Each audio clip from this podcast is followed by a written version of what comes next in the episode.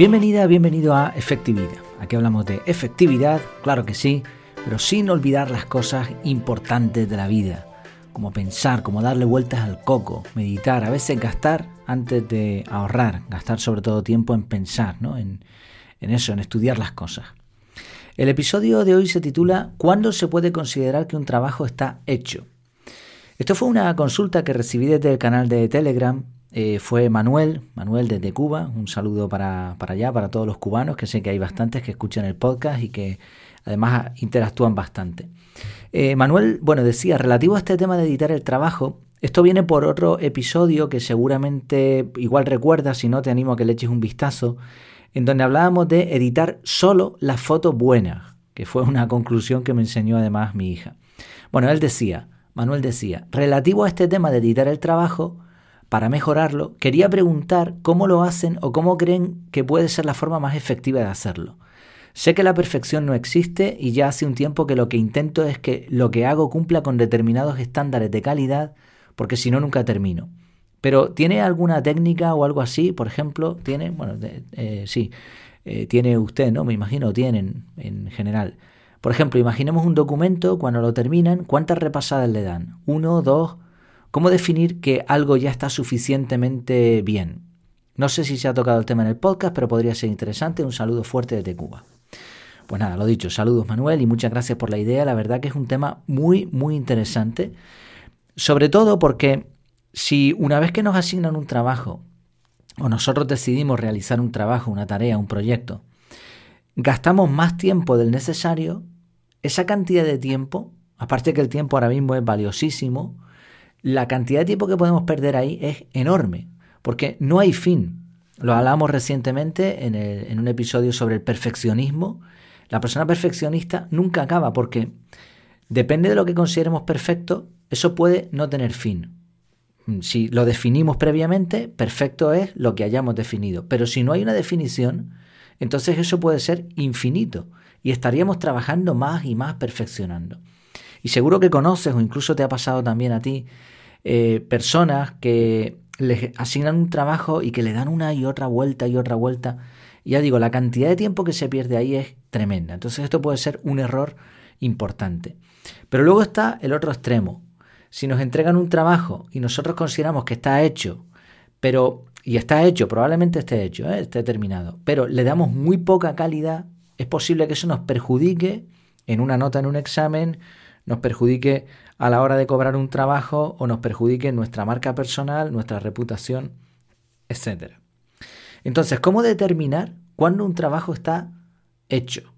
¿Cuándo, podemos decir que está terminado? Bueno, aquí la respuesta, y me, me, duele decirlo, pero es que es la respuesta que hay, no le he encontrado otra. La respuesta es depende. Ahora, ¿depende de qué? Bueno, pues depende de algunas preguntas. La primera pregunta que hay que hacerse es, ¿qué es terminado? ¿Qué es terminado? A veces podremos definirlo nosotros, podremos decir, bueno, esto estará terminado cuando se den este, este y este punto. Pero en muchas ocasiones, como el trabajo y como su propia expresión indica, es un trabajo, es algo que no hemos buscado nosotros, probablemente nos lo han asignado, aquí lo que hay que hacer es preguntar. Y es curioso porque ¿cuántas veces nos dan un trabajo y no nos dicen lo que quiero que hagas es esto, esto, esto y esto? ¿Cuántas veces se delega en alguien y no se dice, mira, lo que, lo que necesito de, de ti, lo más importante es esto? Entonces, este primer punto nos va a obligar a preguntar. En muchas ocasiones preguntar a otras personas. Oye, mira, vale, me pongo con ello. Ahora, ¿cuándo consideras tú que el trabajo esté terminado? Y ya está, que nos lo digan. Vale, esa sería una pregunta, una pregunta clave. Esta pregunta hay que hacérsela. La segunda pregunta es, ¿habrá posibilidad de mejora? ¿Esto qué quiere decir? Bueno, en muchos casos una vez terminado un trabajo, una vez que un trabajo está hecho, todavía hay posibilidad de mejorarlo en base a la primera versión.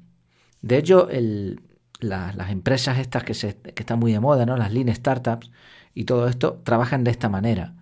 Eh, muchas empresas trabajan de esta manera. O sea, se hace un primer boceto, un esquema, y ahora se decide por dónde se va a seguir trabajando. En muchos casos, cuando te piden un trabajo, cabe esta posibilidad y a lo mejor ni siquiera la persona que te ha delegado el trabajo ha contado con ello. Entonces tú lo puedes plantear. Vale, ok. Cuando esto esté hecho, este punto y este, este, este punto, otro, ay que me, que me trabo. Eh, vale, considero que el trabajo está hecho. Ahora, la siguiente pregunta es, una vez que esté hecho, ¿se va a poder mejorar? O sea, ¿me vas a dar una opinión y me vas a dar más tiempo para una versión mejor, mejorada? Porque esta forma de trabajo es tremendamente efectiva. Se pierde, esta es la mejor forma de trabajar. Se pierde muy poco tiempo. Primero presentamos los puntos clave determinados, los KPI, como le gusta decir algunos, completos, se han logrado los objetivos, pero ahora se va a, a, trabajar en una segunda versión mejorada en aquellos defectos o en aquellos puntos que creamos oportunos. Entonces, esta es la segunda pregunta. Ya tenemos dos preguntas. Primero, ¿qué es terminado? Definir eso. Segundo, ¿va a haber más versiones? ¿Se va a poder mejorar? Tercera pregunta, ¿qué beneficios obtengo? Esta es una pregunta más personal. Bueno, en caso de, trabajos por proyectos, cuando te asignen un proyecto y tengas que negociar un precio, pues puede ser oportuna, pero en la mayoría de los casos el beneficio lo vamos a, va a ser una consideración personal, totalmente subjetiva.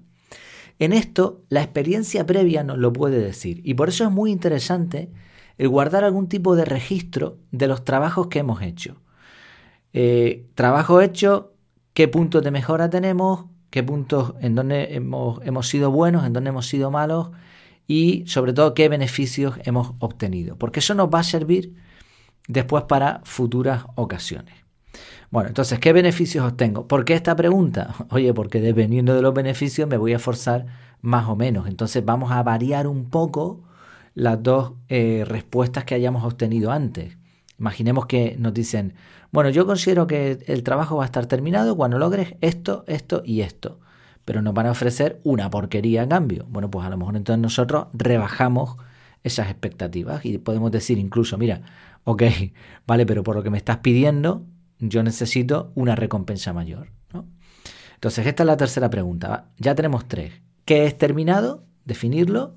¿Habrá posibilidad de mejora de segundas versiones? Si es así, pues mejor, ¿no? Ya tendremos oportunidad de mejorar otros puntos. Y tercero, ¿qué beneficios obtengo? Pero la pregunta clave de todas, y es la que casi nadie se hace, es ¿cuánto tiempo dispongo para este proyecto? ¿Cuánto tiempo dispongo para este trabajo? Fíjate que la, en la pregunta de Manuel, él decía, sé que la perfección no existe, y ya hace un tiempo que lo que intento es que lo que hago cumpla con determinados estándares de calidad, porque si no, nunca termino. Y este es el problema. Y es que nuestra previsión del tiempo es bastante imperfecta. Si tendemos a hacer las cosas muy bien, a comprometernos mucho, lo normal es que nos pasemos de tiempo. Si somos unos pasotas, si nos da igual todo, lo normal es que le dediquemos menos tiempo, porque nos vamos a liar con otras cosas. Entonces, el gasto de tiempo es la pregunta clave de todo. Y fíjate cómo se relaciona esto con la efectividad. Efectividad es igual o es la mezcla entre eficiencia, gasto de recursos, y eficacia, lograr objetivos. Tenemos que equilibrar eficiencia con eficacia para lograr la máxima efectividad. No se trata de hacerlo todo súper bien, que sería ser eficaces, sino también de gastar pocos recursos, que sería ser eficientes. Entonces tenemos que equilibrar estas dos cosas. ¿Y cómo conseguimos esto? Pues yo solamente encuentro una manera, y es programar las actividades en el calendario. El mapa de trabajo, los objetivos, los KPI, como quieras llamarlo, hay que definirlos en una nota, en un papel, en un archivo normalmente. Definimos, escribimos ahí qué es lo que queremos lograr.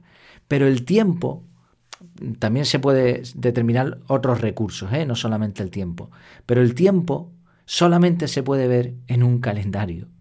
Y solamente se puede ver en un calendario cuando ya tú previamente en el calendario has puesto el resto de actividades. Porque tú ahora vas a decir, ok, esto me va a costar tantas horas, pero es que resulta que no dispongo de esas horas. Entonces yo tengo ahora que rebajar las expectativas de las preguntas anteriores porque no tengo tanto tiempo.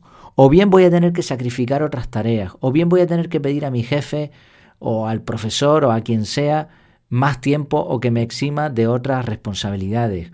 O bien voy a tener que dormir menos, lo que sea, pero este este gasto de tiempo es fundamental para decidir cuándo vamos a tener algo terminado.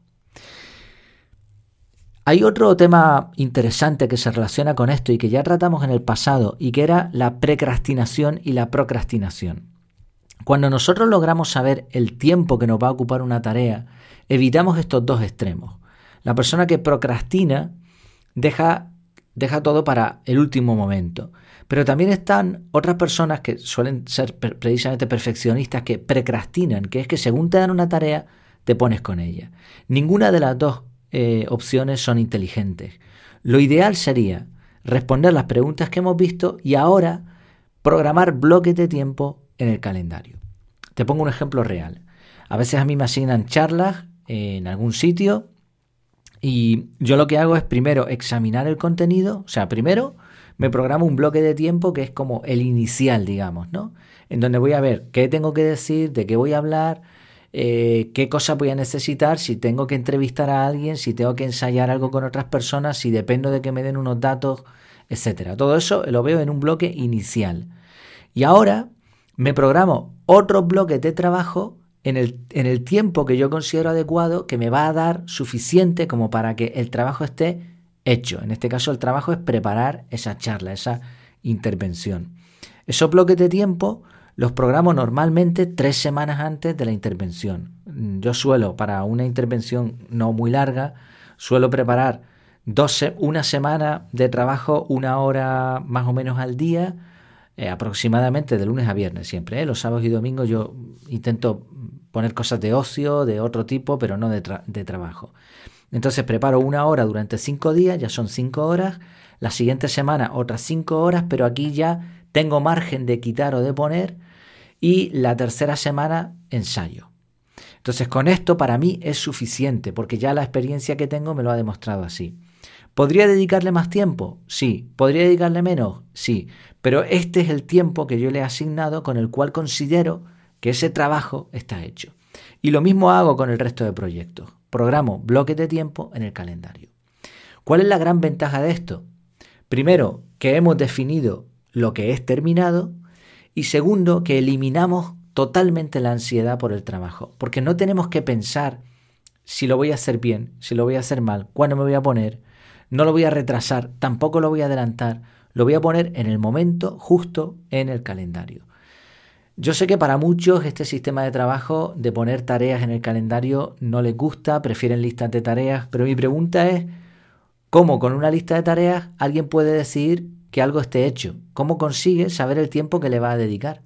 Porque una lista de tareas no te va a decir eso. Por eso pienso que los bloques de tiempo en el calendario te dan una enorme ventaja, porque no solamente tienes la tarea ahí agendada eh, o en una lista o bueno, registrada en algún sitio, sino que además tienes el factor tiempo y encima puedes jugar en dónde poner esos bloques para que el trabajo salga de la mejor manera. Si repasamos la respuesta a la pregunta, por lo menos la respuesta que yo doy en base a mi experiencia y en base a la, filosofía del método CAR, que es el que yo enseño, aunque no es el único método. ¿eh? Dependiendo de la persona, pueden ser mejores otros. La pregunta era, ¿cuándo se puede considerar que un trabajo está hecho? Bueno, pues en primer lugar, definir que es terminado, probablemente tengamos que preguntar. Segundo, saber si hay posibilidad de mejora, lo cual sería muy conveniente porque entregaríamos una primera versión y después podríamos mejorarlo. Tercero, qué beneficios obtengo, porque eso va a cambiar mucho. Y cuarto, cuánto tiempo me va a consumir y cómo voy a poner esos bloques de tiempo en el calendario, que también nos va a decir si necesitamos tener algunas otras cosas en cuenta. Todo esto nos va a permitir determinar perfectamente cuándo un trabajo está hecho. Y además, sin volvernos locos, sin estrés, sin ansiedad. Eso sí, aquí hay un, un paréntesis. Como en muchas otras cosas en la vida, tendremos que gastar un poquito de tiempo al principio que nos va a permitir ahorrar un montón de esfuerzo y de trabajo al final. Pues ya, ya veremos si le convence la respuesta a Manuel, espero que sí. Igualmente cualquier comentario, cualquier opinión es bienvenida, ya sabes, en el canal de Telegram tienes toda la información y es donde más interactuamos y donde conversamos sobre los episodios y sobre un montón de cosas más. Y por cierto, también en las notas del episodio, en el podcast o bien en el canal de Telegram, tienes un descuento por si quieres ver el curso del método CAR y también cinco lecciones gratis, ¿eh? para que le puedas echar un vistazo. Pues muchas gracias por tu tiempo, por tu atención y hasta la próxima.